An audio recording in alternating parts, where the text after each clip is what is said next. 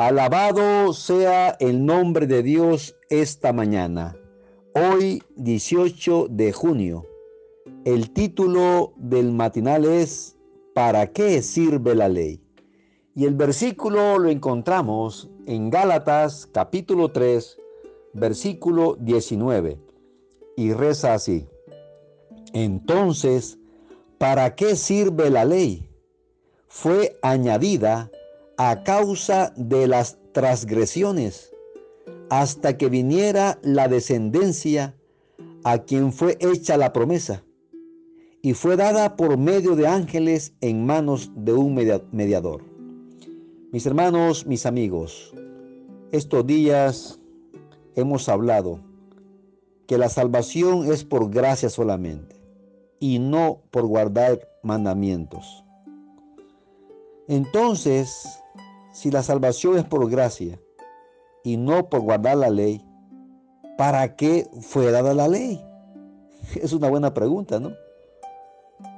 Si la ley nos sirve para salvarnos, entonces ¿para qué sirve?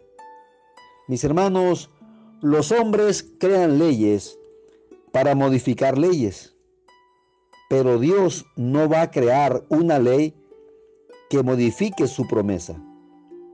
Abraham no hizo un pacto con Dios, sino que Dios hizo un pacto con Abraham. La ley no contradice la promesa, coopera con la promesa cumpliendo los planes de Dios. ¿Cómo lo hace? Si la vida eterna y la justicia pudieran venir a través de la ley, Cristo Jesús nunca hubiera sido necesario que muriera en una cruz. ¿Para qué sirve la ley entonces? Mis hermanos, la ley le muestra al pecador su culpa y la gracia lo perdona.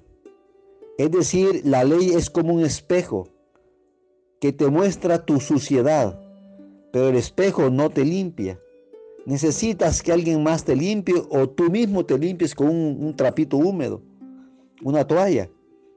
Entonces la ley, mis hermanos, muestra al pecador su culpa, su pecado. Y la gracia lo que hace es perdonar ese pecado.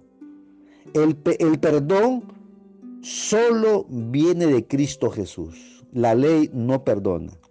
Sin embargo, Romanos capítulo 7, versículo 12, dice que la ley es santa, justa y buena. Así que la ley no es mala. Pero nosotros somos pecadores, impíos, injustos, malos. El uso ilegal es tratar de alcanzar la salvación por medio de guardar la ley. Mira, hay un libro que se llama El Camino a Cristo, en la página 61 la autora resume así esto. No ganamos la salvación con nuestra obediencia, porque la salvación es el don gratuito de Dios que se recibe por la fe, pero la obediencia a esa ley es el fruto de la fe. ¿Qué está diciendo la autora? ¿O qué estamos diciendo nosotros? Es que la obediencia a los mandamientos es el resultado, es el fruto de que yo he sido salvo por gracia. Ahí se manifiesta la salvación. Mi fe se manifiesta que yo soy salvo cuando obedezco los mandamientos. No robo, no cometo adulterio, no tengo otras cosas equivocadas.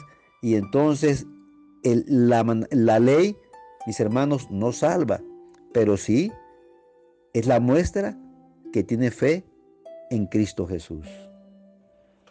¿Recuerdas, mis hermanos, aquella historia en San Juan capítulo 8, cuando aquella mujer fue encontrada en adulterio y la arrastraron a, los pies de Jesús y la trajeron a Jesús para que Jesús la condenara? Mis hermanos, ¿y Jesús qué hizo?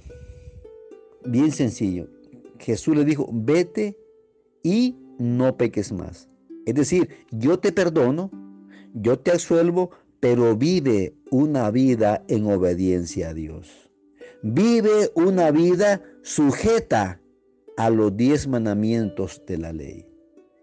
No es por méritos, no es por, por obras, sino por la gracia del Salvador. Ah, mis hermanos, cuánta gracia tú y yo hemos recibido. Cuanto mayor es la gracia, mayor es nuestro compromiso de vivir observando, guardando la voluntad de Dios.